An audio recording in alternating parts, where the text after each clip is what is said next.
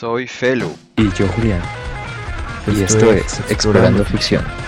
Tu podcast semanal sobre anime, series, noticias y muchas cosas más.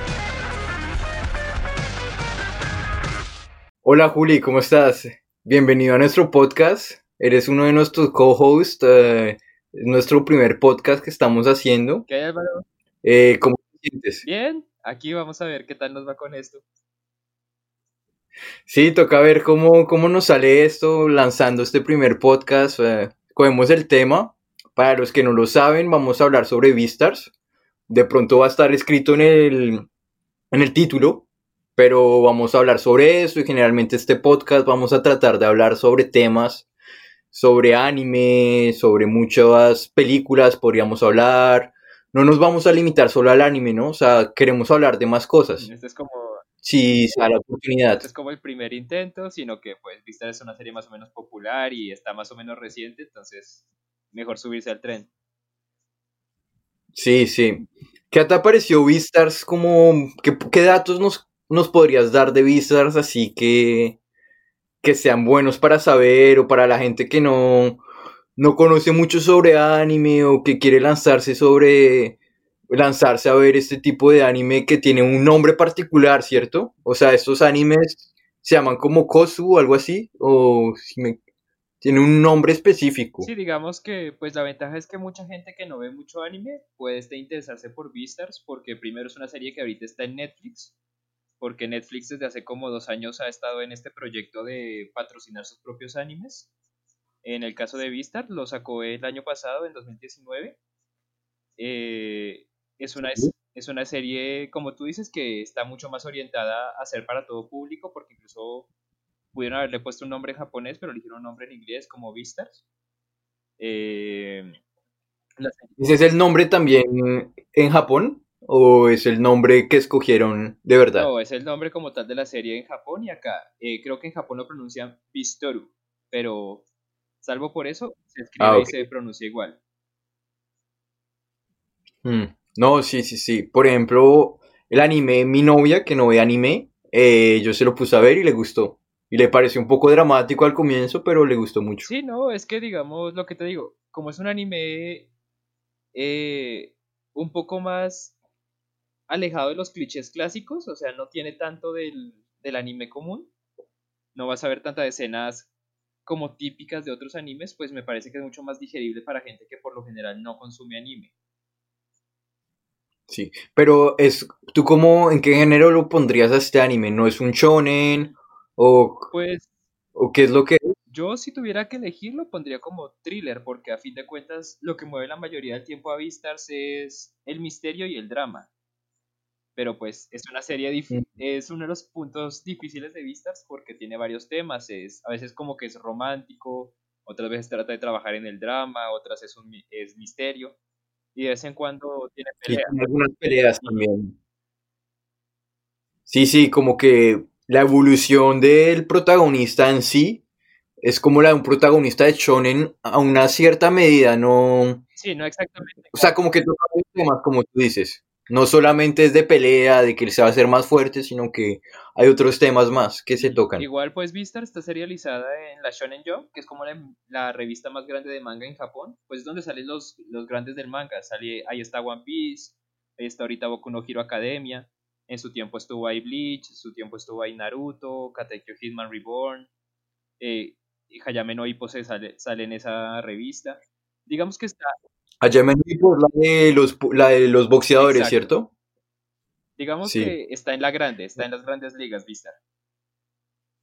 Sí, es para la, la gente que no, que de pronto se está lanzando a escuchar, a, a tratar de ver anime, que no conoce mucho. Por ejemplo, tú sabes que es un shonen, que es la definición de un shonen más o menos. Pues eh, es que como tal shonen es una demografía, o sea, habla de un grupo en particular de series que más que todo están enfocadas, eh, como bien dice, la palabra shonen suele, referir, suele utilizarse para hablar de jóvenes. Entonces está, re- está enfocada a demografía joven, adolescentes jóvenes. Entonces hay mucha pelea, eh, mucha acción rápida, son las clásicas historias de seguir los sueños, de superar tus metas, con romances relativamente simples. ok, sí. Entonces, pues digamos que Beastars no entra tanto en esa categoría, pero pues la Shonen Jump siempre se ha apreciado de ser la que tiene los mejores shonen. Y pues tú casi siempre tienes a los tres grandes del manga, que en este caso actualmente, si no estoy mal, son One Piece, Boku no Hero y creo que el tercero está entre Gintama y Doctor Stone. Y creo que ambos también son de la Shonen Jump. Ah, sí, ya Doctor Stone ya está llegando a, a ser uno de los grandes del, del manga. Sí, no, la serie, o sea, su anime tuvo muy buena recepción. Yo realmente no he leído el manga de Doctor Stone, pero me han dicho que el anime es igual de bueno, con mucha explicación, porque pues eso es lo que hace chévere a Doctor Stone, que uno ve lo que se está haciendo, lo entiende y hasta incluso dice, ah, ahora entiendo cómo funciona y uno está en la mente y dice, tal vez yo podría intentarlo. Sí, sí, o sea, como que tú ves eso y te dices, no, yo podría hacerlo, si lo explica muy bien, podría, por ejemplo, la parte del fuego, de cómo, cómo prende fuego, que coge los dos palos y coge y crea una, una cuerda. Se me hace una cosa que si alguien una vez está perdido en, el, en, en la selva o algo así, se podría hacer fuego de esa manera y no es tan difícil. Exacto, digamos cosas como las poleas que, las poleas que monta, el, el hacer jabón, incluso cómo se hace la pólvora negra, que son cosas que uno realmente nunca va a intentar, pero por lo menos es curioso saber cómo empezó. Sí, como que uno se está preparando poco a poco al final del mundo, por si acaso. Sí, sin importar qué apocalipsis sea, pues si viste Doctor Stone, algo podrás hacer para sobrevivir. Sí, para la gente que me está escuchando, tengo un canal de YouTube. Prontamente voy a sacar un video de Doctor Stone. Les voy a avisar si me siguen por las redes sociales para que vayan y lo vean. Bueno, hay un apunte por si acaso. un pequeño spam. Y bueno, sigamos hablando un poco de Vistars. Según lo que he entendido de Vistars, es un mundo en que viven todos los animales que tienen que respetar las reglas y se comportan como humanos. Son humanos, eh, animales antropomórficos, es eso. Exacto. Y cada uno vive como más o menos, hay animales de todas las especies que conviven en el colegio, que se llama Charrington, ¿cierto? Charrington. Y, y, y, hay animales de todas las especies y según lo que he entendido, leyendo un poco, generalmente es, no, no es muy común que, que en ese mundo eh, exista una, eh, vivan eh, carnívoros y herbívoros. Exacto. Porque porque esa es como la especialidad del colegio. Sí, no, eh, Vistars, pues su concepto base es el misterio asociado pues a la convivencia entre carnívoros y herbívoros. Como tú dices, es una serie que se basa en la interacción entre animales antropomórficos, que pues para los que no conozcan el término, darle el término antropomorfo a algo significa que se le dan características humanas. En el caso de Vistars, pues los animales se paran casi todos en dos patas y se comportan mayormente como humanos. Tienen una sociedad, ciudades, eh, horarios y pues incluso tienen un colegio. Eh, lo interesante de Vistars es esta relación que tienen los carnívoros con los herbívoros porque pues mientras los herbívoros pueden vivir de comer plantas y alimentarse solo de frutas y vegetales, los carnívoros para encajar en esta sociedad tienen que llevar una dieta vegetariana. Eh, no vegana porque se puede comer huevo y se puede comer leche, incluso está permitido comer insectos, pero no pueden consumir carne. Eh, la carne la reemplazan con filete de frijol, si no estoy mal, creo que es lo que le ponen de menú en el primer capítulo. Y hacen como tofu también, creo, cosas así como tofu o, o frijoles Exacto. o... Exacto, como que le reemplazan la dieta para que no tengan que comer carne por demanda nutricional. El problema es que... Generalmente lo que necesitan comer car- carnes son como los más fuertes, los animales, que supone que son los carnívoros, sí. Digamos que el problema ahí es que como los animales en, este, en esta serie conservan muchos, muchos de sus instintos salvajes, ves constantemente como ese deseo de depredar a los herbívoros, aunque no hay una necesidad alimenticia como tal. Eso pues, como tú dices, se ve más en los depredadores grandes porque son los que están más acostumbrados a la cacería. Pero pues todos los depredadores, en mayor o menor medida, parecen tener este, estos deseos de comer carne. Y curiosamente, Sí. eh, tanto en el anime como en el manga, la serie abre con un con una escena contrastante, porque vamos a, pues primero que todo, los animes en la mayoría de demografías les gusta el término esco- el, el género escolar, porque como lo que habíamos dicho, como son shonen y se enfocan en gente joven, la mayoría del tiempo la gente joven está en el colegio. Entonces, Sí. pues tú ves que los románticos son romances escolares. Los de acción son peleas escolares. Por ejemplo, ahorita está pegando duro The God of High School. Y oh sorpresa, todos los chinos Ah, están en sí. secundaria. Eh, Sí, si sí, ves sí. misterios, misterios escolares. Eh, si ves ciencia ficción, empieza con gente escolar que encuentra algo sobrenatural o es transportado a otro mundo.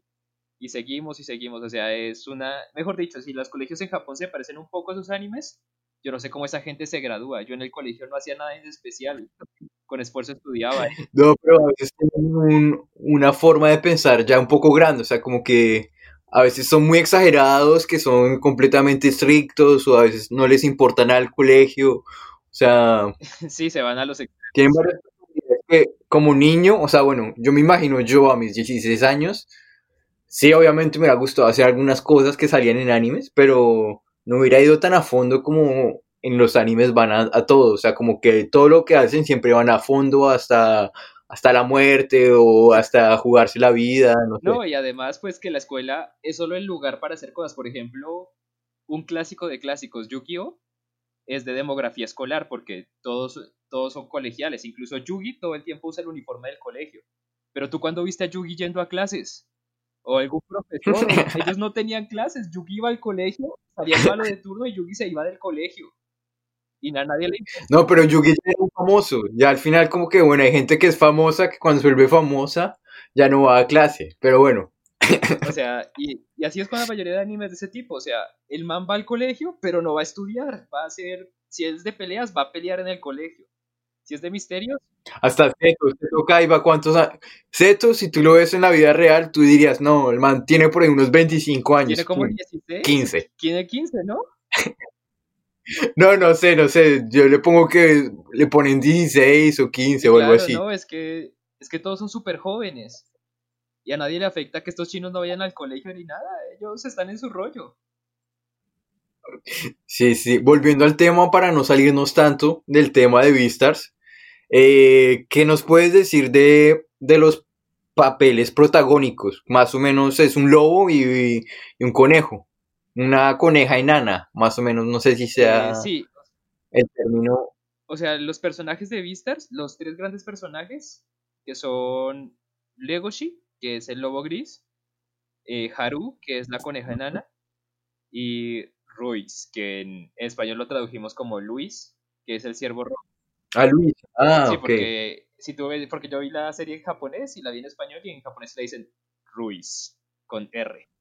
Ah, pero mira que, que yo la vi en francés y también salía Luis. Pero bueno, Luis es un nombre Exacto. francés, entonces no Sí, me... no es normal que lo hayan como adaptado. Entonces, pues, estos son nuestro foco protagónico.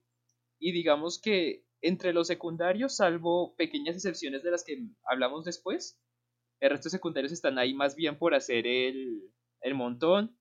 Incluso curiosamente, aunque el misterio de la serie tiene que ver con un secundario, realmente no lo van a abordar en todo este primer arco que fue lo que adaptamos, adaptaron en anime. Eh, para los que quieran saber, Sí, o sea, esa, ese misterio más o menos, ¿tú crees que lo vayan a, a resolver en la, en la segunda temporada? ¿Tú crees que la segunda temporada vaya a llegar hasta, hasta ese Sí. momento? Pues yo espero que O- sí, porque pues eh, un problema que van a encontrar es que esta primera temporada, aun cuando cortaron cosas y saltaron algunas escenas, abarca los primeros 47 tomos de manga. Y no se toca como tal el tema del misterio principal, porque, ah, para los que quieran saber, este podcast habla únicamente de lo que se adaptó del manga al anime. O sea, vamos hasta el capítulo 12 del anime y hasta el capítulo cua- 47 del manga. De ahí para adelante, el segundo tomo, que ya aborda un poco más en serio el misterio de la, de la serie, va desde el 48 hasta el 102. O sea, son 54 capítulos de manga. Es bastante. Sí, es como en el capítulo por ahí, en el, en el capítulo, en el, en el episodio del manga, como en el 70 o algo así, que se comienza a hablar un poco del tema del, de la muerte, de, de la, del misterio de la muerte. Sí, de la, de la alpaca Tem. Es que es un punto interesante porque, pues aunque el colegio es muy inclusivo, o sea, te muestran el colegio como este sitio lindo donde carnívoros y herbívoros pueden estar interactuando constantemente, la escena con la que abre el anime es de Tem corriendo a un depredador y siendo devorado por él.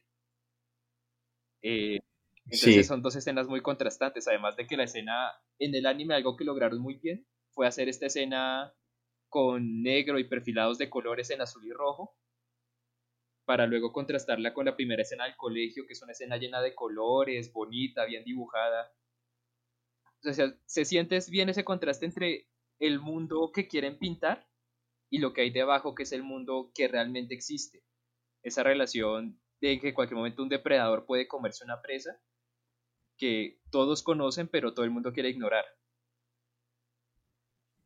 Sí, que como que los carnívoros en sí tienen que reprimirse todo el tiempo para no parecer que quieren comerse a los herbívoros. O sea, como que todo el tiempo, por lo menos el protagonista, quiere estar todo el tiempo reprimiéndose, parecer débil, no mostrando su verdadera naturaleza para, para claro, digamos, pues lo que, lo que hablamos del trío protagónico, Legoshi, que va a ser como nuestro protagonista principal, pues es el que más vamos a seguir y en la cabeza de que más vamos a estar la mayoría del tiempo. Legoshi es una combinación rara él es como si fusionaras un deportista, pues el arquetipo deportista de los, de los colegios, el tipo alto, fuerte, fornido, Que no quiere hacer nada, pero que es súper bueno haciendo todo. Exacto. Y lo fusionas con el friki del curso, ese man que está siempre alejado, que no habla con nadie y que cuando lo ponen a interactuar es súper torpe. Entonces terminas con este personaje fuerte, atlético, que es, incluso está marcado. Cuando Lego si se quita la camisa se ve que tiene músculo, pero que en su mente el tipo no sabe cómo hablar con la gente, todo el tiempo está pensando, ¿será que la voy a cagar si hablo mal de esto? Dios mío, me estoy viendo raro, Dios mío, no sé qué decir. Sí, como que todo el tiempo está dudando de sí mismo sobre todo, sobre cualquier cosa. Tiene una muy fuerte ansiedad social. No, y esa parte como que la tocan muy bien, que se nota que cuando estás mirando el anime, que estás en la cabeza de él, como que estás diciendo como, no, pero dale, dale, tú puedes, o sea, no, no puede ser tan exagerado. Sí, es, es que es gracioso, porque de verdad uno ve al tipo enredado en un problema clásico como poderle hablar a la chica que le gusta, poderle preguntar su nombre, y uno dice como, es que esto no es tan difícil, pero para Legoshi esto es un trabajo extremo. bueno, aunque él en sí, la chica que le gusta, hay un pequeño coso que es una coneja, entonces es un poco complicado. hace bromas de esto porque, pues como es un mundo con varios animales, tienen pornografía según el animal. Entonces Legoshi tiene una ah, revista de conejas que Ah, sí, se la dan para que... Pero yo creo que él nunca la utiliza, él no sería capaz de utilizarla. Creo que la mira porque luego dice como que no le, no le llamó la atención la revista. Pero pues como Legoshi es literal el sinónimo de la represión, quién sabe si también se habrá reprimido en ese aspecto. Pero tú crees que en este mundo generalmente como que las conejas son sea, son así como muy atractivas para todos los carnívoros. O sea, pero no solo de comérselas, sino de. Pues es, curioso porque de los personajes conejos que han salido tanto en el anime como en el manga, la mayoría son muy atractivos. No sé si Paru Itagaki, que es la autora, tiene algún fetiche raro con los conejos. O si simplemente es como tú dices, que por ser una especie pequeña y suavecita, a los carnívoros les gusta más pero los personajes que han salido conejos, todos son muy atractivos y la mayoría se ven con pareja o le gusta destacar el hecho de que son sensuales. Aunque bueno, eso también se ve a nivel occidental, digo, creo que media generación de niños se volvió furry cuando salió Zootopia porque la coneja Judy es muy sensual. Entonces... Ah, sí, a mí, no, no se me hizo tan... Bueno, es que después de ver eh, vistas, la sensualidad de vistas comparada con una película de Disney, no, eh, pero, ya pásate por la, por la Rule 34 y por Judy Hobbs.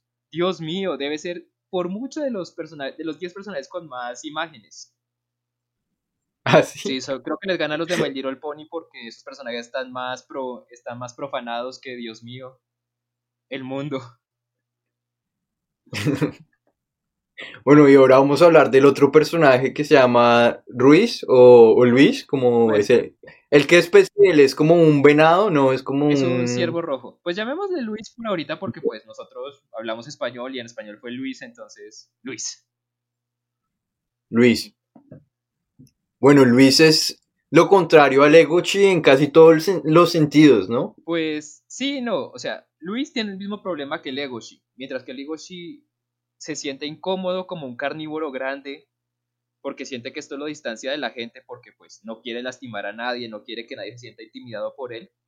Luis se siente incómodo siendo un herbívoro, no le gusta sentirse débil, sentirse intimidado, eh, saber que cualquier carnívoro podría herirlo lo estresa, y él todo el tiempo está como luchando contra esta figura débil que se expresa del herbívoro. Tanto así que incluso en algunas partes lo vemos estar armado solo para estar seguro de que nadie puede herirlo. Pero pues, al igual que, al igual que como Legoshi es tímido, pero se proyecta fuerte, se proyecta fuerte, Luis es débil, pero se proyecta intimidante. Es un tipo rico, atractivo, es el mejor actor del club de teatro y todo el tiempo lo vamos a ver como... popular. Todo el tiempo lo vamos a ver destacado como este chico popular que, todo, que todos los chicos quieren ser y todas las chicas les gusta y que está como en la cima de la cadena alimenticia. Incluso todo el tiempo están diciendo que Luis probablemente va a ser el próximo Vistar, ah, que es un tema que no hemos tocado, que, que significa ser un Vistar. Un Vistar, sí, que, que es ser un Vistar porque bueno, nosotros ya estamos un poco más adelantados en el manga y todo, eh, pero yo no lo entendía a pesar de que estaba bien adelantado. ¿Qué, es un Vistar según lo que tú has entendido? Eso sí hay que reconocerlo. Baru Itagaki, a pesar de que le puso el nombre de Vistas a la serie, se tomó su tiempo para explicar qué carajos es un Vistar. Porque en un principio te lo ponen como este título que se da solo como a un animal de cada generación y que... Y como que tú piensas más o menos que es en el colegio, o sea, yo lo pensaba que era como el Vistars del colegio. Que al se graduaban y como que a uno de los graduados le daban el título de Vistar. Pero no, es algo como a nivel, yo no sé si de la ciudad o del mundo, porque pues hasta lo que va el manga solo hemos visto una ciudad. No hemos explorado cómo está el resto del mundo, pero en esta ciudad salen varios Vistars de varios puntos, entre ellos colegios, organizaciones y estos Vistars son animales que destacan del resto y que pueden ayudar a como la relación entre animales. Pero, o sea, como cuáles son los criterios para volverte un Vistar o qué tienes que hacer. O sea, sí, como que en algún momento dan los criterios como, bueno, no voy a spoilar, pero en un momento se va Luis y hay otro personaje que vamos a hablar más adelante y le dicen, no, tú puedes ser el Vistar porque es muy carismático, muy yo no sé qué, y así muy rápido, como que la persona apareció como así tres días y ya le dicen que puede ser Beastars porque es un poquito carismático. Sí, exacto, nunca queda muy claro qué tanto, qué criterios hay que llenar para ser un Beastar. Y luego en el manga te hablan de otro nivel que es el Gran Beastar, que pues ya esa es una cosa del manga, pero pues sí, o sea, el concepto para ser el que le da el nombre a la serie, les faltó como afinarlo un poquito más. Sí, igual de todas maneras, como que eso no le quita lo que ha hecho, el mundo que ha construido, que no es una copia para los que piensan que es utopia, yo no sé qué es, utopia salió un poco al mismo tiempo. Si me corriges si digo algo mal, salió como en el 2015, no, en el 2000, no, no, dilo tú porque no estoy tan seguro de las fechas. No, sí, es que curiosamente, si Paru se copió de Zootopia o Zootopia se copió de Paru, tuvieron que ser muy al tiempo porque el primer como intento de Vistar salió en 2013, que es un manga autopublicado por Paru Itagaki que se llama Beast Complex, que tiene como protagonistas a Legoshi y a Haru, pero están ya casi en una vida adulta, son oficinistas. Es más como al estilo Aguerretzko. No sé si has visto esa serie. Eh, Agretsuko. No, esa. Eh, bueno, esa es una serie también sobre animales que son oficinistas, pero ahí ser animal no se toma en cuenta. O sea, todo el mundo se trata como si fueran personas solo que están dibujados de animales. Pero bueno, eh, ese manga salió en 2013. Y pues tomando en cuenta que Zootopia se estrena en 2016 y pues lo que cuesta animar una película, yo me imagino que el concepto de Zootopia tendría que estarse barajando como entre 2002 y 2013 también.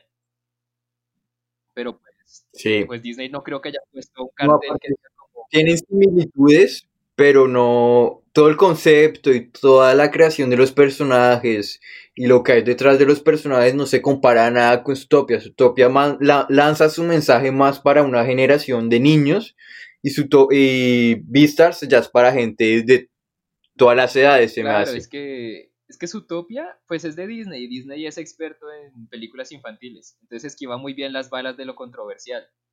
Sabe que sabe qué decir y qué no decir para ahorrarse problemas. Por ejemplo, un tema gracioso en Zootopia es que la única comida que vas a ver todo el tiempo en la película son vegetales o frutas o helado, que son comidas que o son vegetarianas o pueden ser hechas de forma vegana pero nunca ves ni siquiera una mención de carne, de leche, de queso. O sea... Sí, como tratan de evitar ese tema para que no se, no se toque, simplemente. Digamos, incluso en Vistas, los animales se tratan de carnívoro y herbívoro.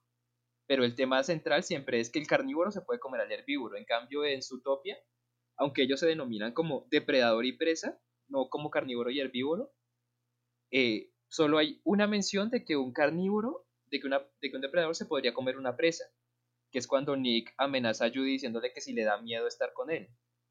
Pero es la única, ah, la única, la única parte. El resto siempre es como, no, es que un depredador podría herir a una presa, podría lastimarla, pero tratan siempre de evitar el término comer.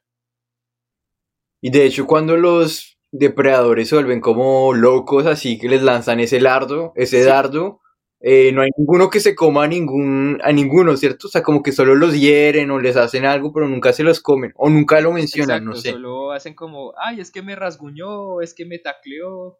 Eh, creo que hay uno que no muestran como con claridad, sino que están las noticias que dicen que, que quedó como en estado crítico. Pero cuando tú lo ves en la camilla no ves sangre ni ves nada. Puedes incluso asumir que el tipo le dio cinco puños.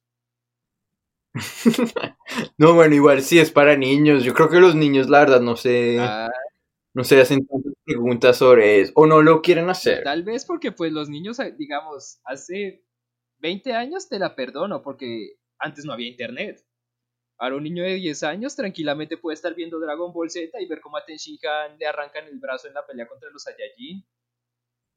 No, pero yo creo que es más que todo como para, porque creo que las películas se rigen a ciertas reglas, como que si meten sangre, cosas así, eh, tienen que ponerlo para una edad más grande. Y no sé, o sea, yo creo que es más que todo como por reglas y cosas así que no lo hacen. Sí, puede ser. Aún así, pues, o sea, no me parece que Zootopia haga mal su trabajo, pero sí siento que jugaron muy a la segura en esa película, pues si lo comparas con Vistas. Aunque pues también tener en cuenta que Zootopia es una película como de hora y cuarenta y pues tenía que desarrollar una trama y un mundo en esa hora y cuarenta, en cambio Vistas es un manga que está constantemente publicándose, entonces si Paru Itagaki mañana dice como no, voy a meter una raza de insectos antropomórficos para que convivan, solo tiene que agregar mangas y mangas y mangas explicando cómo sale esto. No, sí, de hecho ha inventado nuevos mundos como cosas no sé si lo puedo decir, bueno, ahí como el mundo marítimo, ah, el, mundo, el mundo acuático, que se me hace muy interesante, que no les quiero decir, tienen que ver el manga, pero es una parte muy interesante que el mensaje que dan las personas del mundo acuático, se me hace. Es un concepto distinto pero chévere. Lástima que lo haya abordado como tan en el final porque pues Vistars está a dos tomos de acabarse y cada tomo son como de ocho capítulos, entonces debe estar como en la recta final entre los 16 y 20 últimos capítulos. Pero tú no crees que, que pueda seguir con ese, con vistas, como con la historia un poco más adelante? Yo creo que no. Tal vez podría ser una secuela o una precuela con otros personajes, pero pues en lo que va del manga, creo que le ha sacado casi todo el jugo que podía. Porque... Sí, o sea, ya tienen que cambiar los personajes. O sea, que cambiar Bueno, pero me he dado cuenta que a ella le gusta mucho Legochi. Ella, ella Legochi es una persona que está como si está enamorada de él. Es como un Sasuke o algo así. Como que todo le pasa en el, momento exacto para que se vuelva más inteligente, más fuerte, más lindo. Sí, exacto, Legoshi es el crush de Paru Itagaki. Es como, exacto, como Sasuke para Masashi Kishimoto. O sea, uno se da cuenta cuando el autor está enamorado de un personaje porque el personaje rara vez se equivoca y cuando se equivoca aprende y nadie lo juzga. Mm. No, y creo que de hecho no hay ninguna escena sin él, más o menos. En todas las páginas yo creo que sale. No hay ninguna historia que no sea conectada. Aparte la de la de su Eh, abuelo. no, sí, el arco de, de Luis, de Luis como tal, pues se, se con, Legoshi pierde foco. Sí, un poco porque el pasado de Luis es, es bastante interesante, o sea, como que choca un poco porque es una realidad que tal vez no se, que, que uno no se imaginaba viendo un anime así. O sea, como ver eso que le pasó a Luis cuando era niño, Mm. se... Sí, Fuerte. digamos, ahí me parece que Pablo Itagaki se mandó una su- un super contexto para su personaje, porque si tú coges a Luis y lo extrapolas a nuestro mundo, Luis era un man perfectamente que hubiera podido terminar siendo alguien del Ku Klux o un nazi. Es un man que de niño un grupo específico de personas lo, lo jode, lo acosa, lo traumatiza, es rescatado y luego le dan la opción de tener poder para cambiar el mundo. O sea, si Luis no se hubiera juntado con Legoshi en la historia y con Haru, y el man llegaba a ser Vistar, Dios mío, habría quién sabe, quizás hubiera puesto hasta cazar carnívoros. Bueno, aunque bueno, toca esperar a ver qué pasa en la, en la siguiente secuela, que da un giro un poco inesperado cuando ves qué pasa con Luis, tú quedas como, wow, no me lo esperaba. Ah, no, sí, pues- no, sí, digamos, a mí, pues en lo que va del- en los primeros tomos de manga y en lo que vemos del anime, Luis me gusta menos que Legoshi. Pero actualmente en el manga me interesa mucho más ver a Luis que ver a Legoshi.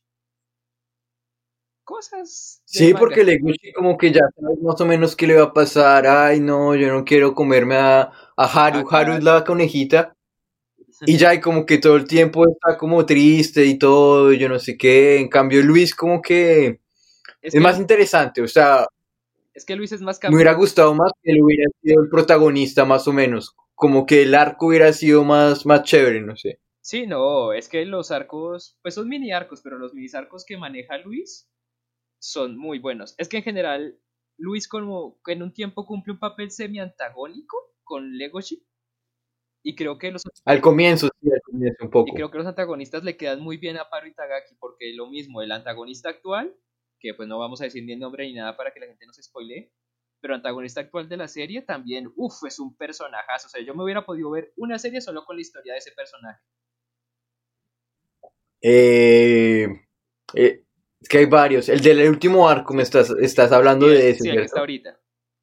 Uf, Sí, sí, sí, es muy inter- Y es bien porque, o sea, ella toca un tema que, que en el mundo real creo que no se puede pasar eso, ¿cierto? O sea, mm, depende. Que no sé, lo, en- ¿lo podemos decir Sí. o no? O sea, porque si, si no decimos eso, la gente va a estar diciéndose de qué están hablando estos dos, porque nosotros dos sabemos lo que estamos hablando, pero los que están escuchando están diciendo como de qué están hablando ellos. Creo que Estamos, el tema lo puedes tocar. Si no es más bien como no decir qué hace el personaje.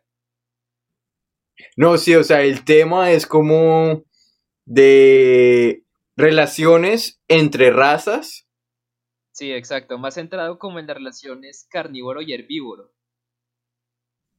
Sí, exacto, más como, como una mezcla de lo que podría pasar si alguien tiene un hijo con otra persona de otra raza. Es que, es que Exacto. algo curioso de Beastars es que pues ellos tienen una sociedad moderna porque pues hay televisión, hay celulares, hay luz eléctrica, pero sus problemas sociales están como en 1920, en la segregación de razas ya más claramente cuando los blancos eran la raza pura, los afroamericanos eran casi que otra especie de animal, los asiáticos eran la gente amarilla y los mestizos como nosotros los latinos éramos la mezcla rara que quedó ahí en Latinoamérica y que no les gustábamos mucho. Pues de hecho nosotros somos como los raros ahí. Somos los Pero eso es un tema que no, no tocó ella, porque ella solo habla de como de la ciudad. ¿Te acuerdas que yo te mencioné? Que hubiera sido un poco más interesante que... Porque bueno, está la ciudad y para mí es una metrópolis como New York, donde conviven todo tipo de, de razas y de animales. Entonces se puede ver de todo, pero digamos en otros países o en otros lugares donde de pronto hay animales más restrictivos, eh, puede haber razas que dominen más que otras. Pero igual creo que en todos los países en sí hay carnívoros y herbívoros, pero... Sí, a lo mejor las reglas no son Eh, tan permisivas como acá. Sí, o que por ejemplo algo así chévere que ya podría ser es como, no, hay un país donde todos los herbívoros mataron a todos los carnívoros, entonces solo viven herbívoros en ese país y no puede entrar ningún carnívoro. Algo así sería muy interesante que lo hiciera, como mostrar un mundo así. Podría pegar, lo que te digo, a lo mejor puede luego sacar otras historias del mundo de Beastars, pero ya con otros personajes. Sí. Y por ejemplo, lo del mundo acuático, que es muy adelante, casi al final, eh, los personajes del mundo acuático no están muy desarrollados como los del mundo terrestre en forma de evolución, como tú estás hablando de tecnología o de de cosas. están mucho más cercanos a los animales de nuestro mundo que los terrestres. Sí. Y Aunque pues igual algo que me gusta de Beastars es que mientras que en nuestro mundo la discriminación es casi 100% un problema social, como lo plantea digamos Utopia, que el mensaje final es pues que no juzgues a nadie por su de, por su grupo étnico, por de dónde proviene, porque cada persona es distinta y hay buenos y malos en todo lado. En Beastars se plantea algo real, te dicen, no, es que literalmente este grupo es peligroso. O sea, si yo viviera en Beastars y fuera un mapache, cada vez que viera un león me moriría del susto. O sea, es un bicho que mide el doble que yo, que sé que puede comerme y que tiene ganas de comerme. O sea, no jodas. Yo saldría corriendo. Es como cuando tú vas por una calle oscura y cerrada y ves a alguien que va hacia ti con capucha puesta y las manos en los bolsillos. Obviamente no te ha hecho nada, pero Sí. pues las alarmas te suenan. ¿Qué tal que el man lleve un puñal, me quiera robar mi teléfono? O sea, un sociópata estilo Joker y quiera matarme por el gusto.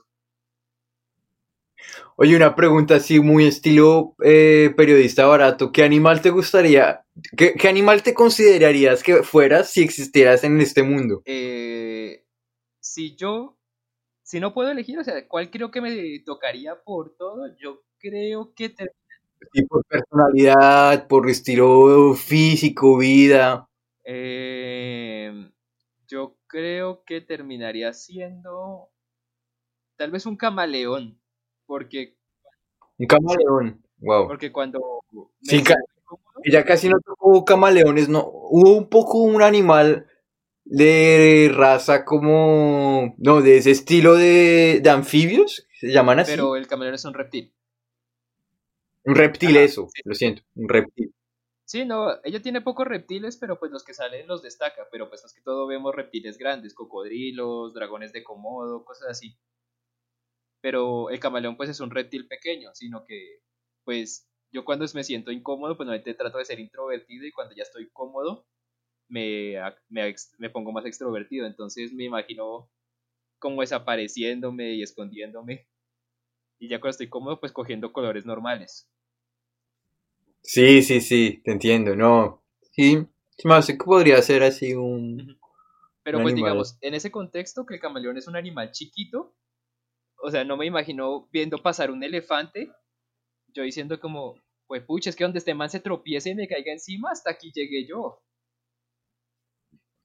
Por ejemplo, un tema que ella creo que no ta- trata mucho es como de los animales carnívoros que son chiquitos. Ella casi no habla de ese tema. Porque un animal carnívoro chiquito, eh, no sé, puede ser casi igual que un herbívoro que mide lo mismo que él. O sea, no sé si se llevaría muy bien en el mundo o algo Pues, así.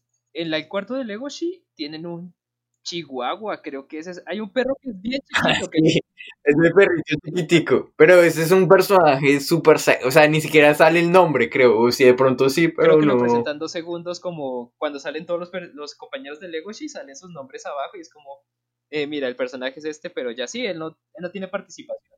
De hecho, parece como una una garra- garrapata, porque siempre está como encima de, de ese perro, como que le tapan los Sí. ojos. No sé. Exacto, el San- de este es como San Bernardo. O sea, el personaje, no me acuerdo el nombre del labrador. Eh, me gustó mucho ese personaje. eh, se llama, ¿Llama? ya te digo, eh, ay, no puede ser, de verdad se me olvidó el nombre, del mejor amigo de Legoshi.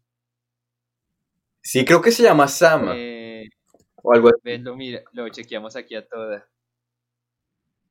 Sí, porque ese personaje me gustó mucho porque también habla de... Yo creo que Jack, Jack. No, sí, es un personaje chévere porque incluso tocan un poquito ese tema de cómo los perros son en teoría un animal carnívoro, pero nosotros lo hemos adaptado a omnívoro para tenerlo de mascota.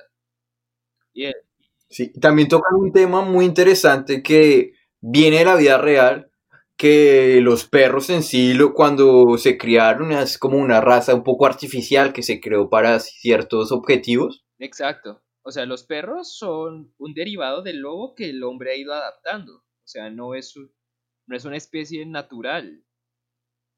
Y son dependientes. Incluso en muchas películas y- o series del fin del mundo, los perros se mueren sin nosotros porque, pues, ajá, los hemos acostumbrado a que no- ellos se comen nuestra comida o se comen el concentrado y eso. Entonces, Sí, creo que tampoco habla mucho de los gatos, no, no recuerdo haber visto ningún gato gato. como tal, creo que no. O sea, vemos gatos salvajes tipo león, pantera, gato montés, pero gato, gato, jaguar, pero gato, gato no. Gato no, porque un gato también sería interesante ver. Ella le podría poner algo así como, porque los gatos también son medio artificiales de cierta manera. Mm, Sí, aunque, pues sí sé cómo empezó los- la raza de perros porque sé que esos son el resultado de la adopción de lobos en algunas zonas de Siberia. Pero no tengo ni idea de cómo nacieron los gatos domésticos. Me imagino a lo mejor algo como lo del antiguo Egipto. Sí, yo había leído algo que los gatos en sí, eh, hay una raza de gatos que es muy parecida al gato que, que, se, que es común en todo el mundo, que es un poquito más grande y según lo que entendí, los gatos no, nunca se, se domesticaron, sino que ellos venían a comer cerca de los humanos, un poco así como los lobos, pero se quedaron y ya. Y más o menos como que se fueron. Ellos nunca han perdido sus instintos salvajes. O sea, tú ves un gato, nunca lo vas a poder educar, nunca lo vas a poder eh, decir qué hacer y como que siempre quiere cazarte. O sea, cuando los gatos son pequeños, están jugando contigo todo el tiempo y quieren como cazarte. Por ejemplo, en el mundo de Beastars sería interesante ver como el gato, porque no sé, es un animal complicado que no, que no puede obedecer las normas, Sí. no sé. Sí, exacto. Sí, los gatos son, son raros, se sienten dioses en nuestro mundo. Ella podría ser un personaje de un gato súper egocéntrico que... Me encanta, hay un meme que me gusta mucho que es ¿Tuviste Ratatouille? Eh, Hay sí, una sí. escena en la que el, en la que el crítico, este hombre ego, le dice a- al protagonista Linguini, "Mm, a mí no me gusta la comida, yo la adoro. Hay una que es con los gatos que a mí no me gustan los Mishi, yo los idolatro y no los humanizo, los glorifico. Y es así, uno adora, su, uno adora a su gato, el gato lo odia a uno, se siente mejor que uno todo el tiempo, el gato te toma como un sirviente y aún así tú lo amas. Es una relación No, el gato solo viene contigo cuando, o sea, por ejemplo, ahorita tengo un mini gato con mi novia y bueno, es un, un mini gato, no, es un, es un, gato cachorro, ¿no? ¿Cómo se dice a los gatos cuando son jóvenes? Creo que es cachorro. Como- Cachorro, bueno, es un gato cachorro y solamente cuando tú lo dejas encerrado, porque a veces se enloquece y como que yo juego con él y se enloquece, cuando lo dejo encerrado y vamos a dormir, salgo, ahí es tierno, solo en ese momento durante tres minutos y lo vas a comenzar a acariciar y cuando lo estás acariciando de repente ya no quiere y se va. Aquí tenemos un gato grande y lo mismo, o sea, él es tierno cuando él quiere y el resto del tiempo o nos ignora o nos está dañando cosas. O de pronto solo son tiernos, dicen como no, le tenemos que dar como la, el mínimo para que nos alimenten, porque si no... Se aburren de nosotros y le dan todo al perro. No, sí, de hecho el gato que tenemos ahorita todavía no está castrado y estuvimos en la casa de campo hace como dos semanas y dejamos al gato salir y un día que volvió el día siguiente. O sea que se fue y no sabemos qué hizo, pero ya se veía bien, bien salvaje cuando, porque lo dejamos todo el tiempo afuera. Ahorita que ya volvió al apartamento, eh, ya está volviendo a ser más tranquilo. Antes no nos daba, lo intentamos acariciar y no quería. Pero ahorita ya que Todavía no lo hemos castrado, lo vamos a castrar más adelante. Pero. bueno, no chiquitos. Pero pues no estoy seguro. Ah, sí. Eso he escuchado, pero. Mejor. soy veterinario, entonces no tengo ni idea. Mejor que se quede chiquito, más tierno. Pregúntale al gato. Bueno, entonces sigamos hablando de Haru, que no hemos hablado mucho de ella.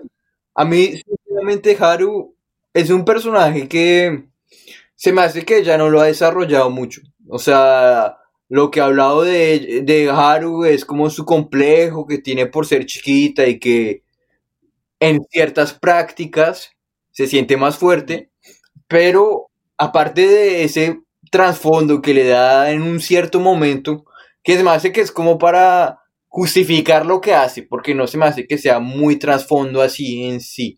No me gusta su personaje casi, o sea, se me hace como, no sé, y de hecho como que la razón por la cual Legoshi ama a Haru no se me hace como suficiente, o sea, no sé, no sé qué piensas tú. Sientes como un poco forzada la relación. Muy forzada, o sea, en algunos momentos como que, bueno, hablan y todo, pero... Sí, uno no siente como esa química que a veces, eh, digamos, pues los fandom tienen una cosa que se llama el ship, que es que cuando un personaje tiene química con otro, tú los shipeas, tú quieres que esos personajes tengan, sean pareja. Entonces, por ejemplo, la gente que quería que Sakura quedara con Naruto, los Narusaku, shipeaban Naruto con Sakura. Aunque pues todo el mundo sabía leguas que Naruto iba a quedar con Hinata al final. Igual, Sakura es otro personaje que tampoco me gusta. Eh, es que Sakura tuvo sus momentos, pero se encargaron de joderla mucho. Eh, Oye, hasta los fans de Naruto, no me gusta tanto Naruto. Digamos, uy, la serie como tal me gusta, pero siento que hay muchas personas que no han podido superar Naruto, o sea, como que están hablando todo el tiempo de Naruto y todo el tiempo, ya como que ya me parece un poco extremo eso de estar todo. Ya hay otros años, vamos a hablar de otras cosas, no, no todo es Naruto y no, Y además, pues, o sea, Naruto fue un buen anime, pero pues las cosas como son, su final es muy regular, regular tirando a malo. Y Boruto es un anime súper innecesario. Eh, pero. como que el primer arco de los exámenes Chunin es como muy interesante, pero ya después de eso, cuando Shippuden, todavía le copiaba... un poco hasta la pelea contra contra este que es el Mario con el de marioneta, contra Satori, ya después se me hizo un poquito de relleno, y la pelea contra Pain, bueno, la pelea de Sasuke contra los Hokages y eso, y ya la pelea contra Pain y después de eso, solo relleno, no recuerdo nada, hasta la guerra ninja, y ya. Eh, es que, a ver, pelean contra Sasori. Eh, Naruto aprende a hacer el Rasen Shuriken. Pelean contra. Ah, sí, este, al que tiene varios corazones. Hidani Kakuzu. Luego, en eso, Sasuke mata a Deidara. Eh, si alguien no ha visto Naruto, estoy tirándome una serie de spoilers.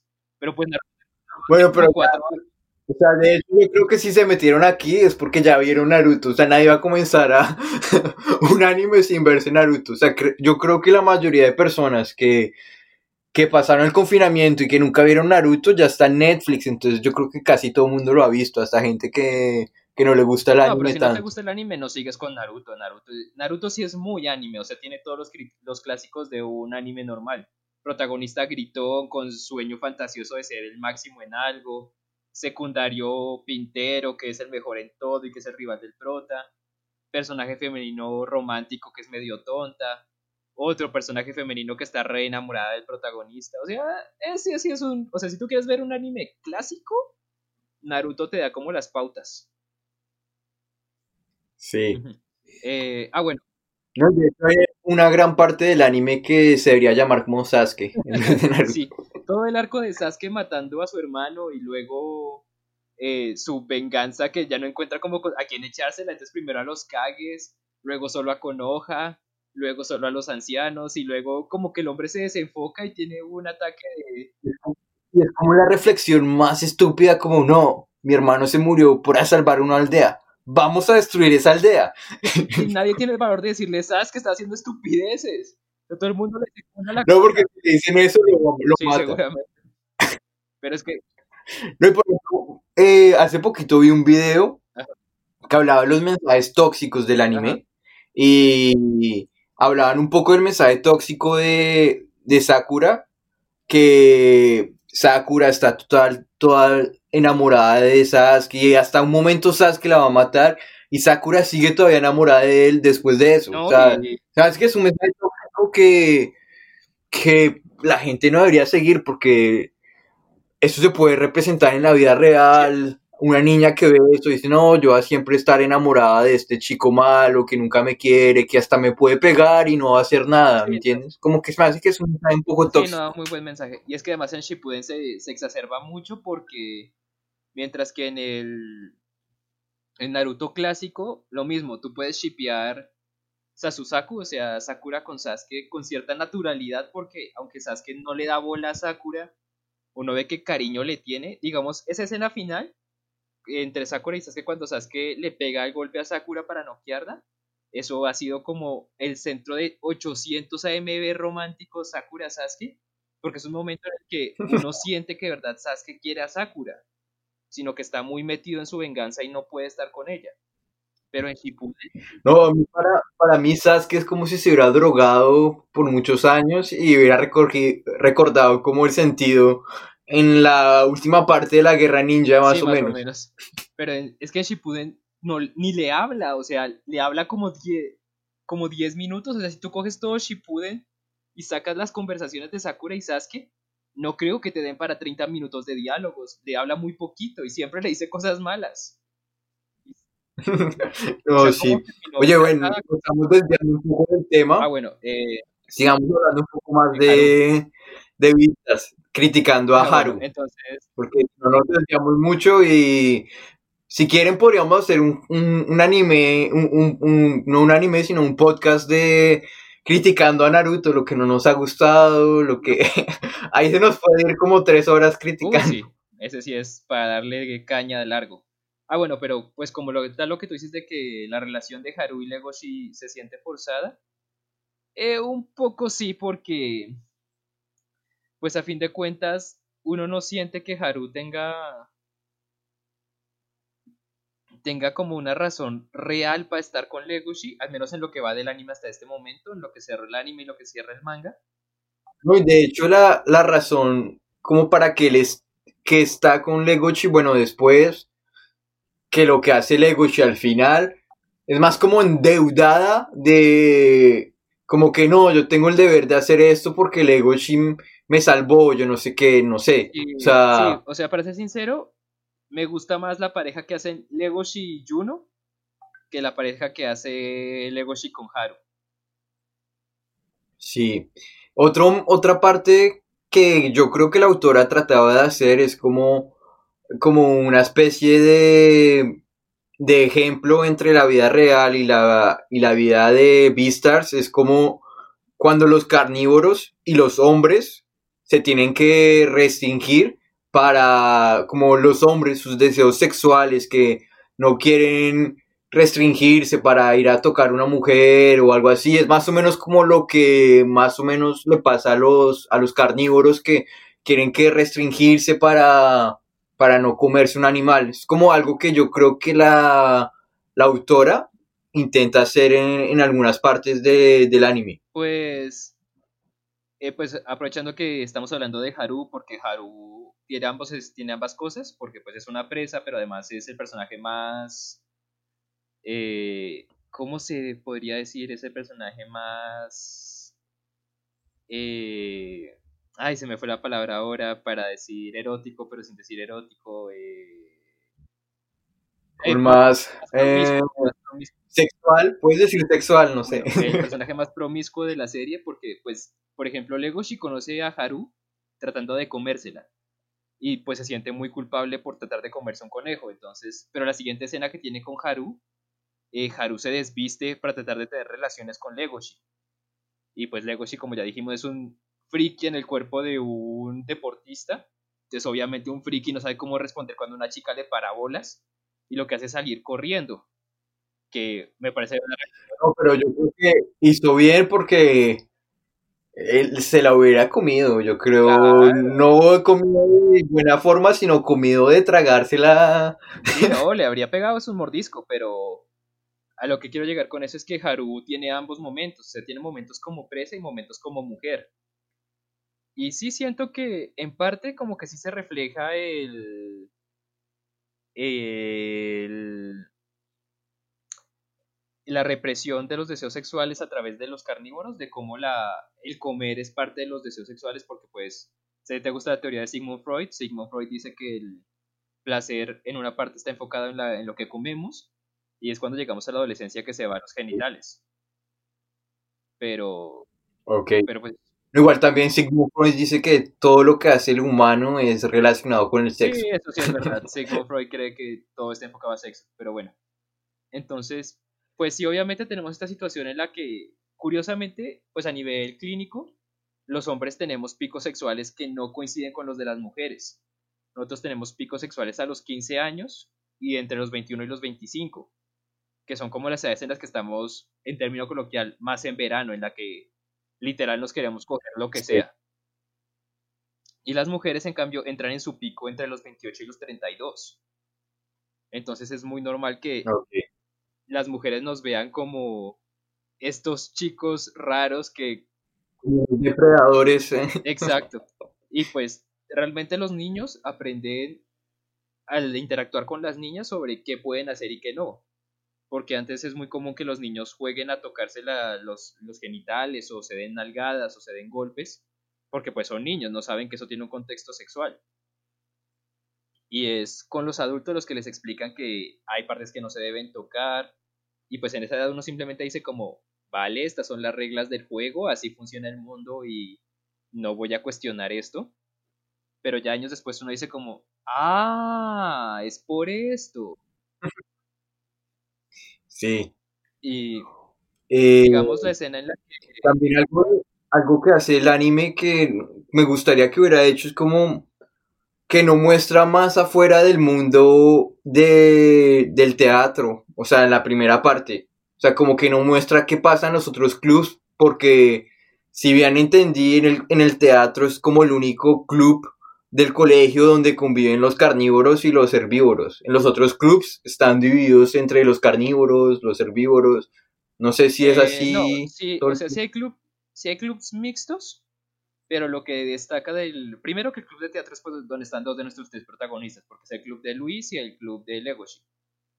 Y segundo, lo que sí se destaca es que yo no sé quién carajos dirige ese club, porque nunca lo mencionan, pero parece que solo recluta animales que tienen alguna situación especial. Por ejemplo, Luis era carne de mercado hasta que fue, hasta que fue rescatado por su familia.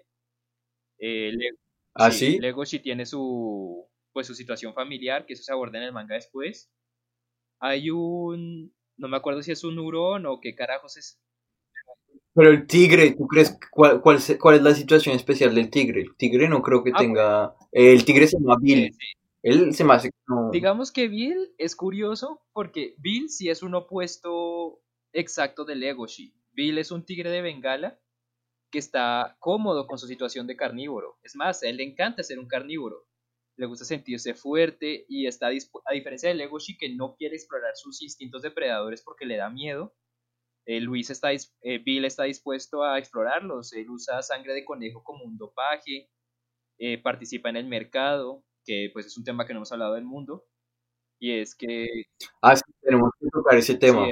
La, el mercado negro se llama más o menos, creo que se pues llama dicen el mercado, pero el nombre total sí es mercado negro, o pues así lo escriben en japonés que es curioso porque hay un momento de la serie en el que ellos salen del colegio porque por cuatro o cinco capítulos nos vamos a quedar todo el tiempo en el colegio.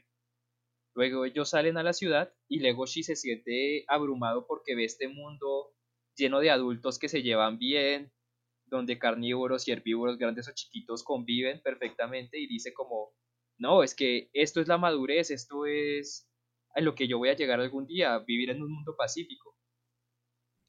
Pero más adelante se, se ve en el manga que ellos viven, conviven pacíficamente, pero los carnívoros se restringen mucho. O sea, a mí se me que los herbívoros son los que tienen como el más poder en toda la sociedad. da la impresión. y descubren que esta sociedad se sostiene más que todo porque hay un mercado negro de carne, que la mayoría de carne la sacan de funerarias y de hospitales, que les sirve carne a los carnívoros para que ellos puedan comer y estar más relajados cuando están con los herbívoros. Y pues para Legoshi esto es como el mind crush de su serie, porque el tipo es como, Dios mío, llevo toda mi vida sin querer comer carne y aquí todo el puto mundo come carne menos yo. Debe ser como normal. Como que Cherrytown es como un- una bola, como una burbuja en que no demuestra la realidad. Se me hace que eso no es tan bueno del colegio porque se supone que es un colegio súper elitista. Al final no entiendo muy bien lo que se puede hacer cuando sales del colegio, pero como que no muestra algunas partes que podrían pasar, algunas realidades que pueden pasar al final, a cuando sales del colegio de Pues, verdad. Igual en el sistema educativo no te preparan para el mundo real, te enseñan cosas y te tiran a la Eh, universidad. bueno, sí, ya estoy pidiendo mucho para... Sí, o sea, a ti te sale can del colegio y es como, si quiere vaya a una universidad o trabaje, pero no, no tiene ni idea cómo es el mundo real, te apalean muy duro. Pero sí, Bueno, sí, es verdad. No, no había pensado de esa pero, pues, manera. sí, obviamente Sherrington mantiene a sus estudiantes como muy alejados de esa situación de la, de la depredación, porque incluso así se llaman los crímenes, crímenes por depredación. Y es algo que se Mm. resalta mucho en, en el manga de Paru Itagaki, que este mundo en el que conviven herbívoros y carnívoros está constantemente sufriendo eventos de depredación. Porque, Sí. pues, literal lo que les digo, es un, lo que decimos, es una ciudad llena de leones, de tigres, de lobos, de dragones de comodo, de cocodrilos, que viven con conejos, ovejas, ardillas, y que nunca comen carne. Es, es como estar en un, en un tanque de pirañas y tirar un pedacito de jamón. Obviamente la gente se enloquece. Sí, no, pero un poco extraño ese, pero ella desarrolló bien el mundo, se me hace que lo, lo desarrolló muy bien, como no dejó al comienzo, no dejó muchos aspectos sin respuesta, ya después cuando en el manga ya sí deja muchas cosas así como Sí, que no sigue una línea recta, sino que ya comienza a sacar temas de la nada y no los, no los descubre muy Sí, bien. Hay temas que quedan mucho más sueltos en el manga que en el anime. El anime es más circular en esa parte, porque también se limita más. Sí, porque apenas estás como conociendo el mundo, no sabes todo lo que está pasando y como que el mundo está más centrado al colegio, ya después sí ya está más centrado al, al, al Sí, exterior. como tal.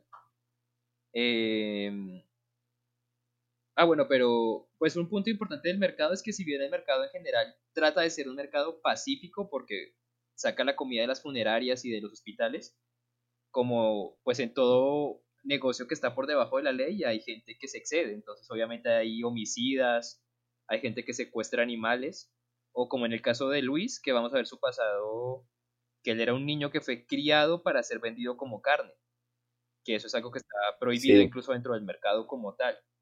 Y pues obviamente Oye, no estábamos diciendo nada, ahora sí estamos diciendo todas las cosas por lo menos del anime. más o menos. Pero bueno, Pero me gusta eso, por ejemplo, cuando presentan las mafias, el Shinshigumi, y pues luego en el manga se presentan otras mafias. Me gusta que hagan el análisis de que es algo que necesita la sociedad, pero que como las leyes no lo permiten, dejan que el crimen se apodere de ellos. Por ejemplo, sí. también hay este león que, según lo que entendí, él fue un Vistar en algún momento, el alcalde, sí, ¿cierto? sí, ¿O- pues lo, o es lo que te dan a entender, que él fue Vistar antes de ser alcalde. Sí. No, y también e- este león supera toda la cara para parecer como Más más, amigable. más amigable hacia los herbívoros, exacto. Y digamos, esa es una escena que me, pues ahorita reviéndome el anime después de haber leído el manga, me da tristeza que no lo hayan puesto en el anime. Que es cuando Luis tiene esta charla con el alcalde, mientras que en el anime Luis casi que acepta inmediatamente la, ofer- la oferta del alcalde de convertirse en Vistar a cambio de no revelar que hubo un secuestro por parte del Shinshigumi, que el Shinshigumi es una mafia de puros leones y el alcalde es un león, entonces pues no quiere que le hagan mala fama a su especie porque hay unos locos mafiosos secuestrando gente. Entonces él coge a Luis, que es como el- que en el anime lo acepta directo. Y al final como que casi extrañado cuando va a salvar a, a Haru. Exacto. En cambio, en el manga sí se destaca que Luis como que no quiere aceptar el trato y cuando al final se da cuenta que no tiene sentido pelear porque el alcalde ya tomó una decisión, le tira la frase al alcalde, eh, señor alcalde, usted siempre será un león. Como para decirle que no importa que, trate, que tanto trate de negar su naturaleza, él es así. Y es un momento muy bueno de Luis y que abre bien la escena siguiente, que es la pelea entre Legoshi y Luis, que en el, en el anime se siente un poco más forzada. Sí, el anime en algunos momentos saltándose algunas escenas, no se salta mucho, guarda muy bien el, lo mismo, solo algunas partes. Eh, creo que es la pistola contra Bill, creo que hay un momento así. Sí, sí, sí, sí. Eh, como a la mitad de, la, de lo que sería el anime, después de la primera después de la primera vez que ellos van al mercado, eh, Bill, que pues es el tigre de Bengala, lo que ya habíamos dicho, tiene una conversación con Luis y como en un aire de superioridad porque ya comió carne, y para ellos comer carne está al nivel de perder la virginidad. Entonces, si ustedes recuerdan ese compañero del colegio que tuvieron, que fue el primero en perderla, o al menos en decir que la había perdido, y que lo recordaba constantemente, decía, sí, es que yo ya me tuve sexo, ya me comí esta chica, soy el hombre de este grupo. Bueno, más o menos así estaba Bill. Sí, como creyéndoselas ahí. Sí, sintiéndose lo que aquí en Colombia diríamos sintiéndose el putas. Oye, hay una, hay una parte de que no entendí muy bien, que es cuando que, hay una parte que sale la, alpaca, no, no creo que es como la, no la alpaca, pero es como la otra que parece una alpaca, como... Son dos alpacas, una Stem, que es la que muere al principio de la serie. Y la mujer, sí, la mujer da a entender lo que yo entendí, es como si Bill hubiera estado teniendo relaciones con ella, porque como que ella le dice, no, tú estás diciendo que estás comiendo entre una, a una tigresa o una leona, pero era yo o algo. Eso fue lo que yo entendí, no sé si me fumé algún, alguna cosa en ese momento. momento raro, porque Bill habla de tener relaciones con alguien rayado. Y hay una cebra en el grupo de, de teatro. Entonces hace como la ah, mención, o sea, parece que Bill en vez de estarse comiendo una tigra, ¿se dice tigra o una tigre? Bueno, eh, se está, una tigresa, una tigresa se está comiendo, se está teniendo relaciones con la cebra. Pero durante la serie y más en el manga se nota que Bill y esta alpaca tienen como ese, esa química con la que uno los quiere shipear, uno siente que podría ser una pareja. Sí, pues yo creo que eso es como lo que da a entender eh, la autora. Retomando, eh, sí, que Billy, esta otra alpaca, que de verdad no me acuerdo, esa sí no me acuerdo el nombre ni abate, tiene lo que tú dices que le falta a Legoshi y a Haru, tienen esta química que provoca que uno los shipe. Uno dice como, estos manes cuadrarían como pareja. Lo mismo que tienen, digamos, Juno y Legoshi, que uno los ve y la relación como que le encaja. En cambio... Sí, porque Juno es como más alegre, como que quedaría bien con Legoshi. De hecho, en el manga más o menos, en el, en el anime tratan de hacer eso, como sí, que... hacer como un segundo triángulo amoroso, Legoshi, Haru y Juno. Sí, pero yo creo que también a la autora se llama Haru, no, eh, ¿cómo se llama la autora? Haru. Eh, le gusta harto em, Haru, la, la, la, la coneja, porque no sé, o sea, hace quedar muy mal a Juno, como que está queriendo forzar a, a Legochi a, que se enamore de ella, como un poco forzado, que ella quiere que, que solamente esté la pareja entre Legochi y, y Haru, que Legochi no tenga ojos para otra ni nada. Sí, puede ser, sí, porque es que Legochi como personaje no termina de entrar en todos los sentidos porque como es tan introspectivo y algo lento para entender a la gente, por ejemplo, escenas en las que Juno evidentemente se le insinúa y la respuesta de Legoshi es como, jajaja, sí, qué buena amiga eres. Es, uno queda como por Dios, o sea, uno puede ser tonto, pero no a este nivel. Pero bueno, es como típico, no sé, o sea, es como típico personaje así de de alguien que no entiende las indirectas, que la vieja se le está desnudando y dice, ay, Re bien. ¿por qué te quito la Exacto. Está haciendo mucho calor. Exacto, así es un cliché del anime del clásico del prota tiene novia y además hay otras chicas que les gusta, pero el man no la pilla. Sí, es un clasicazo. Sí. Ah, sí. bueno, eh, Bueno, vayamos con el mensaje.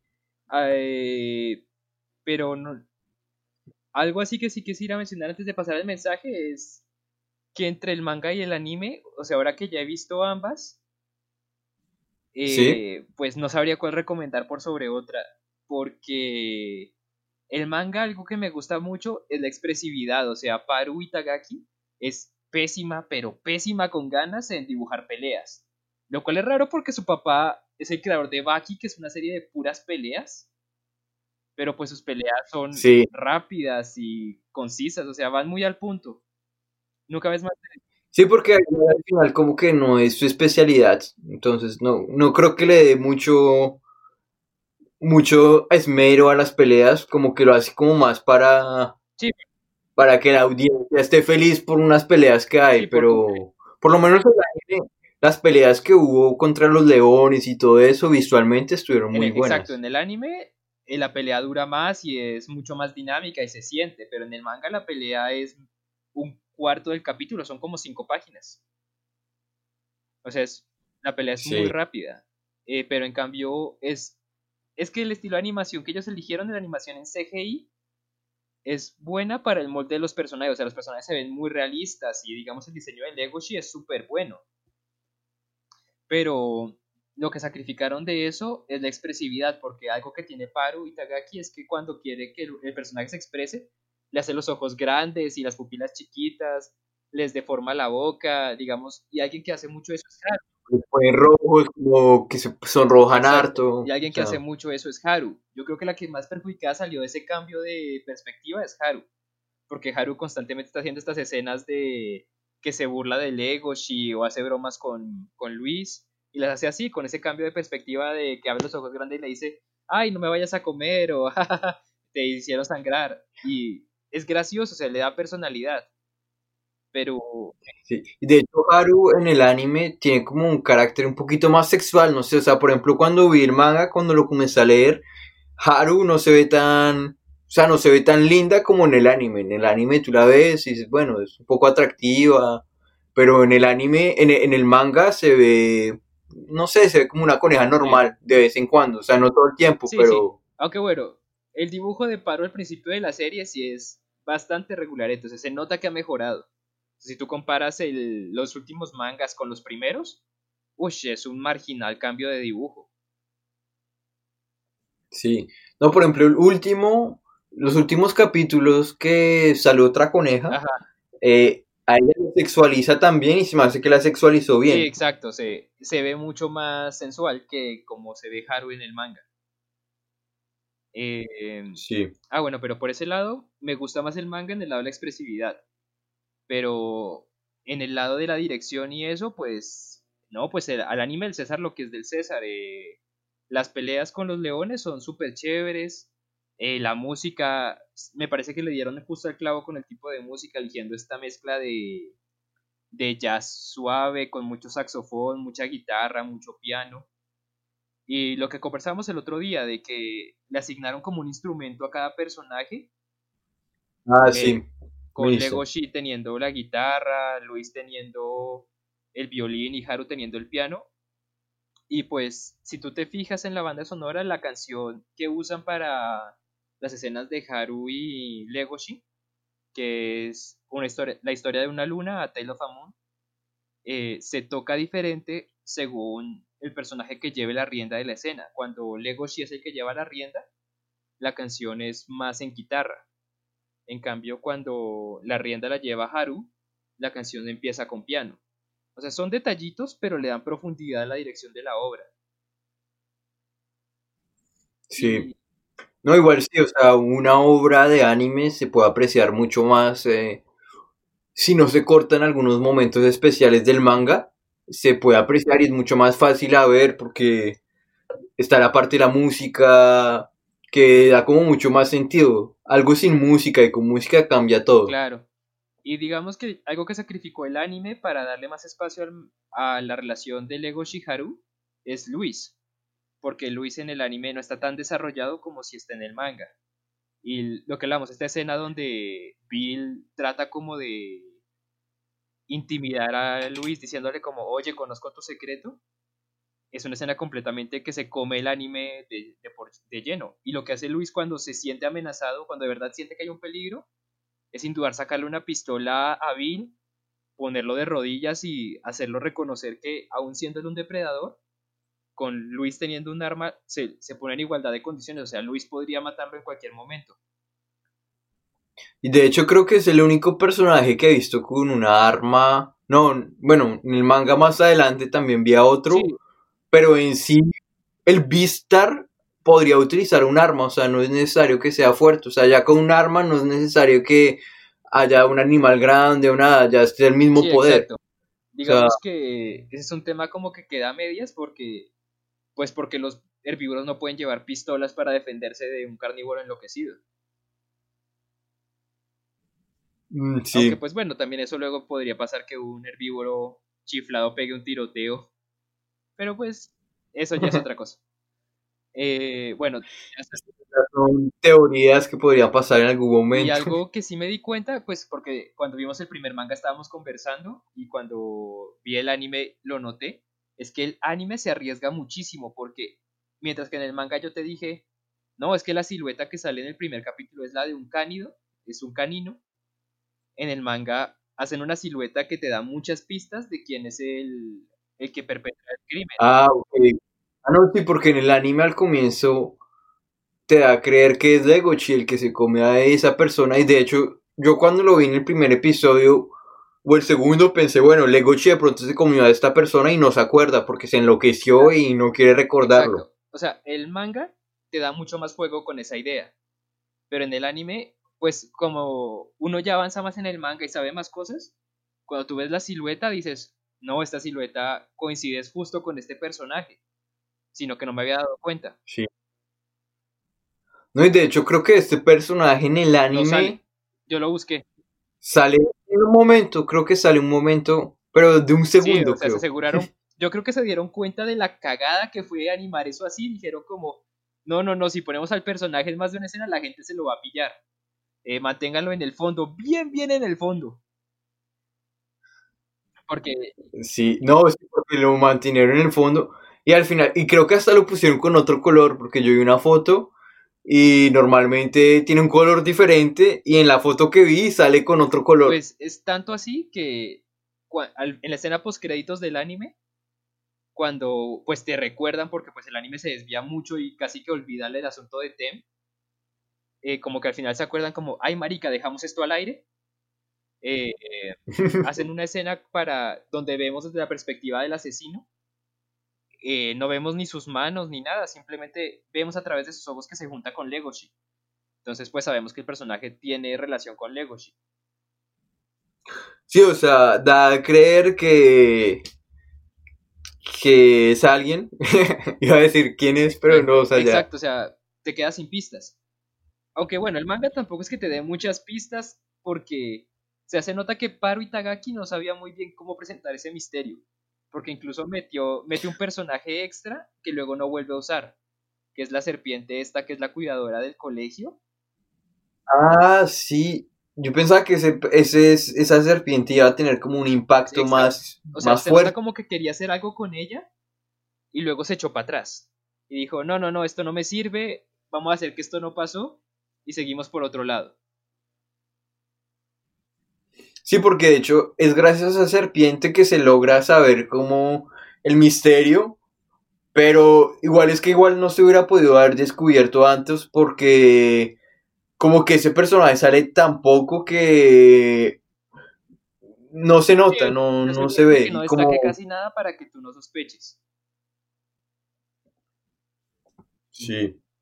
Eh, entonces, pues ya hablando de mensajes de la obra, de lo que trata de transmitir Vistar, pues eh, si lo comparas con otras obras de animales antropomórficos, tanto de manga como de anime como de cartoon, pues en cartoon creo que el exponente más claro es obviamente Zootopia, que ya dijimos sí, conocido también. que ya dijimos que tiene como una presentación más para niños, con mensajes más de, ay, no discrimines porque todos pueden ser buenos en el fondo y discriminar es malo y no está bien.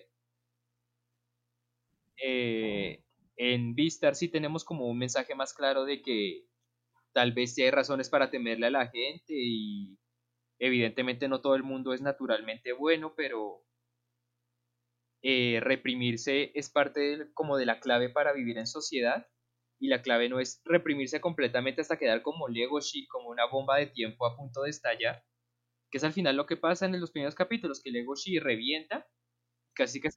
Sí, que ya estalla y, y, es capaz de hasta de comerse a alguien sin, querer, sí, mejor dicho...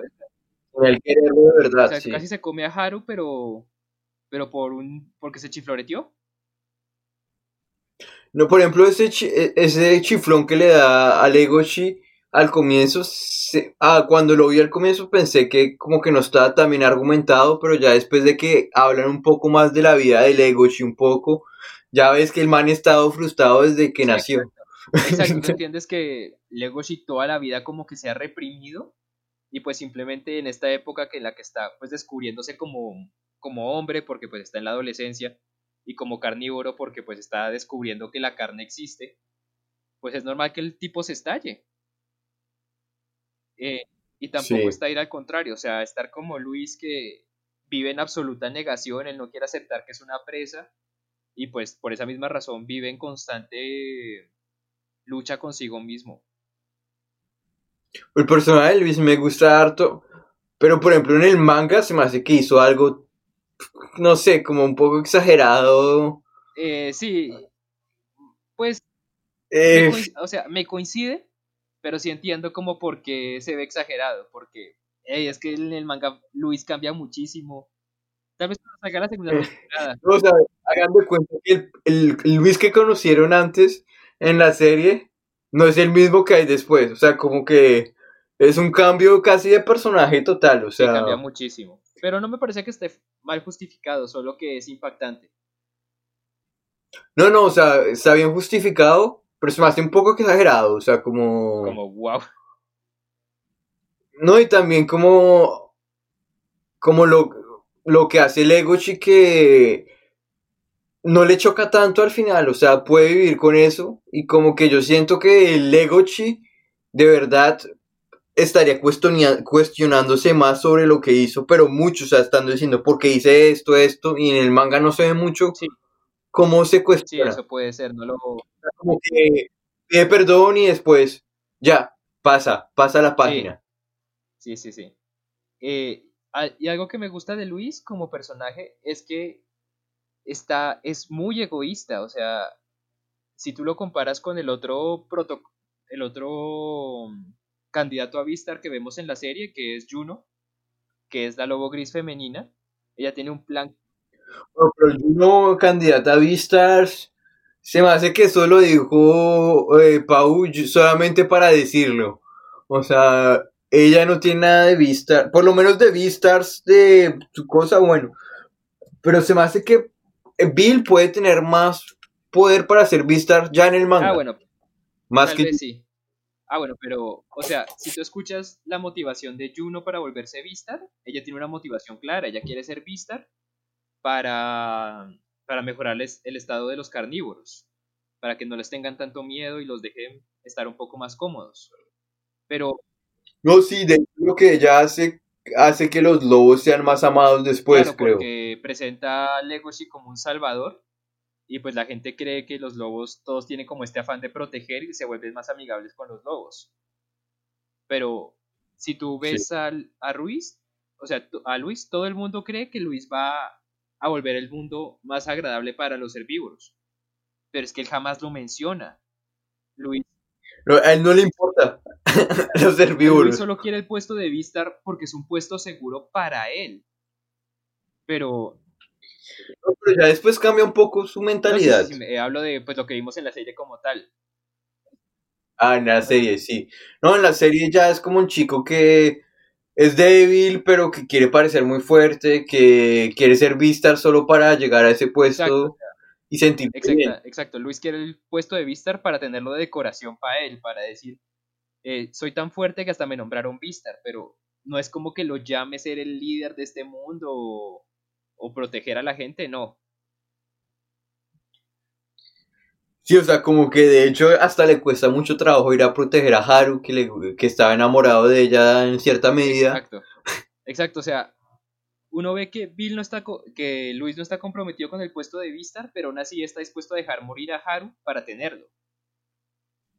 Sí. O sea, es algo que se me hizo muy argumentado muy bien.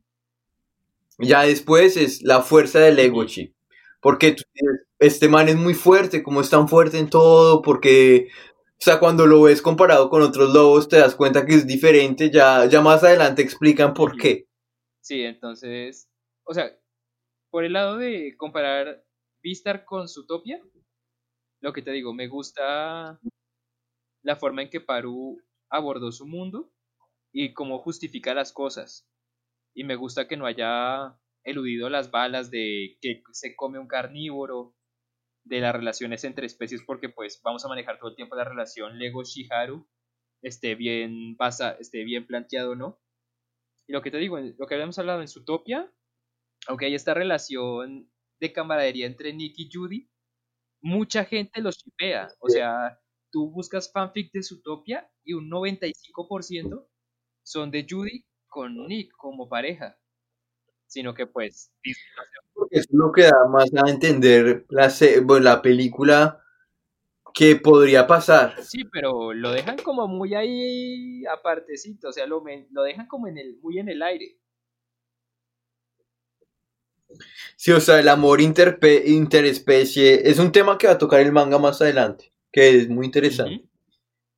Y comparándola con animes como tal, otros animes que tienen animales antropomórficos, eh, pues me vi BNA, que es el anime de Trigger, y ellos también como que trabajan este punto de la discriminación entre humanos y animales, porque pues aquí son dos tipos, son dos razas de humanos, humanos normales y Beastman, que son humanos que se pueden convertir en animales.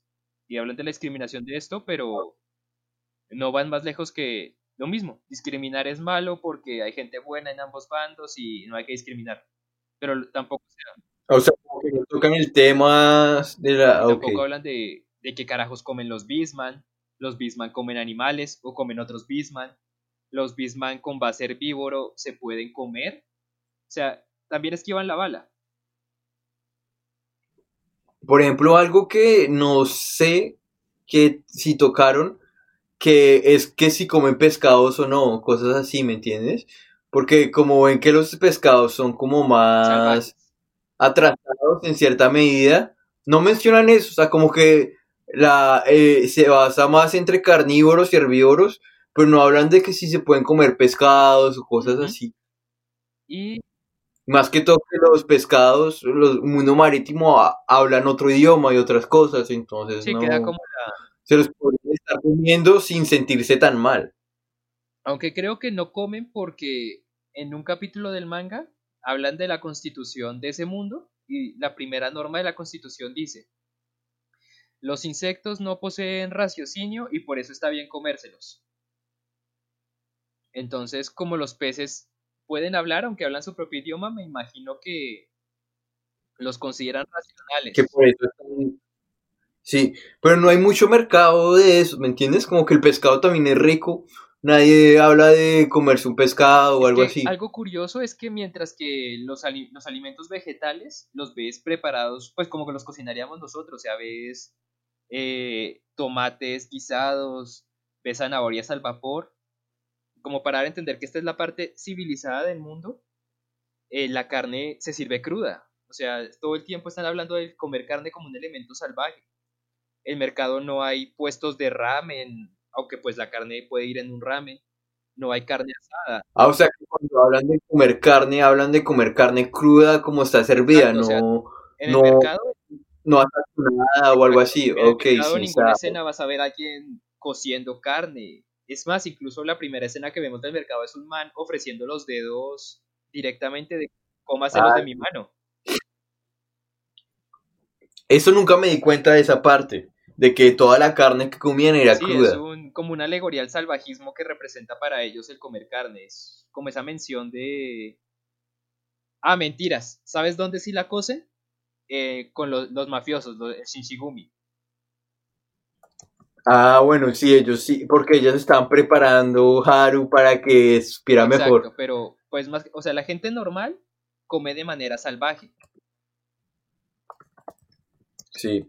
Entonces, pues me gusta este mensaje de Paru de, de que el mundo es un lugar más sombrío de lo que nos gustaría admitir y que la sociedad se fundamenta en, en cosas debajo de la mesa y en ciertas injusticias, pero que a fin de cuentas uno tiene que aprender es cómo a vivir con ellas, eh, tratar de mejorar lo que se puede, aceptar lo que no y vivir con eso. Sí, es como el mensaje que trata de dejar vistas en el anime y... Sí, me parece. Su mensaje, a ver, si quieren seguir viendo la serie, no sé cuándo, cuándo van a sacar la próxima serie, se van a demorar harto, pues ¿cierto? Ya sale, o sea, en el estudio Orange, que son los que sacaron el anime, ya tienen en su página web la segunda temporada, así que me imagino que saldrá para el próximo año.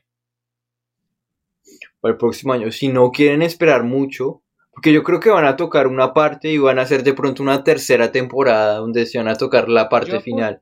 Yo creo que la segunda temporada no va hasta el final. Si yo tuviera que apostar, diría que si lo hacen de 12 capítulos como fue la primera temporada, diría que van a ir hasta que se revele el misterio de quién es el asesino, pero no van a concluir el arco ahí. O sea, van a dejar eso ahí como en continuará y en la siguiente temporada cierran ese arco. Ah, ok. Uh, entonces eh, hay varias temporadas para Vistas todavía. En teoría, con lo que llevan a... Si esta de verdad es la última, si este arco que estamos viendo aquí es la última temporada, les da tranquilamente para unas seis temporadas en total. O sea, cinco más aparte de la primera que tenemos. Cinco temporadas, wow. Sí. No, sí, porque pasan hartos, arcos. Sí, no, y hay muchos personajes que van a sacar trasfondo y todo. Eh... O sea, si la gente que está, que les gustó mucho Vistas, porque imagino que si nos están escuchando es porque les gustó, pueden ir a ver el manga eh, y seguramente les va a gustar más porque es un mundo que, que está bien creado y que, y que atrae mucho, o sea, que se vuelve interesante mientras lo estás leyendo, te atrae y, y es muy chévere ver cómo, por ejemplo, Legoshi puede ir superando varias etapas y porque más que todo el anime es Legoshi, se podría llamar así también, no hay mucho más de otra cosa. en algunas partes sale Luis, pero siempre es muy corto eh, cuando se está tratando de desarrollar a Luis. Pero bueno. Sí, pero sí. Es un anime, es un manga distinto para los que están acostumbrados a la demografía shonen de One Piece, de Boku no Hero, de Naruto, de Bleach. y quieres probar un manga distinto, creo que Vistar es una muy buena opción para empezar. Eh, te atrapa asombrosamente rápido. Yo empecé el anime con mucha pereza, es más, vi el primer capítulo y lo dropié porque me dio sueño. Pero después del segundo capítulo, el anime te atrapa muy rápido y el manga es igual. Los primeros tres capítulos son algo lentos, pero después de que empiezas a leer, empiezas a, leer compulsivamente. Yo completé los 180 capítulos del manga en 15 días, o sea, estamos hablando de unos 12 capítulos diarios y estaba trabajando. Sí, yo también algo parecido, algo parecido y de hecho yo no soy alguien que lea mucho manga, hay ciertos mangas que he leído y soy más de leer mangas como en los cuaderni en físico y lo estaba leyendo en el celular y la verdad lo leí muy rápido, muy rápido y me gustó mucho. Creo que de hecho no he terminado todos, me quedan, quedé como en el 178, que creo que ya han sacado dos más desde que desde que hablamos la semana sí, pasada. Están cerrando el arco pasado. No, sí, yo incluso leía entre consultas, o sea, salía un paciente yo ponía un capítulo, lo leía toda y dejaba entrar otro. Entonces, sí, es un irrespeto que tu médico esté leyendo manga mientras te está atendiendo, pero... Oye, Julio, ¿dónde trabajabas para...? ah, les tocará. Para que hay algún paciente tuyo que nos está escuchando que, que sabe por qué te estás demorando. por si alguno de ustedes ha sido paciente mío, perdón, probablemente me estaba distrayendo en eso y no lo atendí rápido. Bueno, yo creo que podemos dejar por acá. Eh, como les dije al comienzo, es nuestro primer podcast. No sean malos con nosotros. Eh, duramos mucho, pero espero que hayamos podido tocar todos los temas que de vistas y pueden escribirme en mi Instagram o en, o en mi canal de YouTube si quieren que hagamos algún podcast en particular. Lo que tenemos planeado para hacer nuestro próximo podcast es el de Boku no Hiro o ¿cuál era el otro que teníamos planeado? Estábamos entre Boku no Hiro Kimetsu no Yaiba. Sí, podrían escribirnos si quieren. ¿Cuál, quieren escoger? ¿Cuál quieren que, que, hagamos?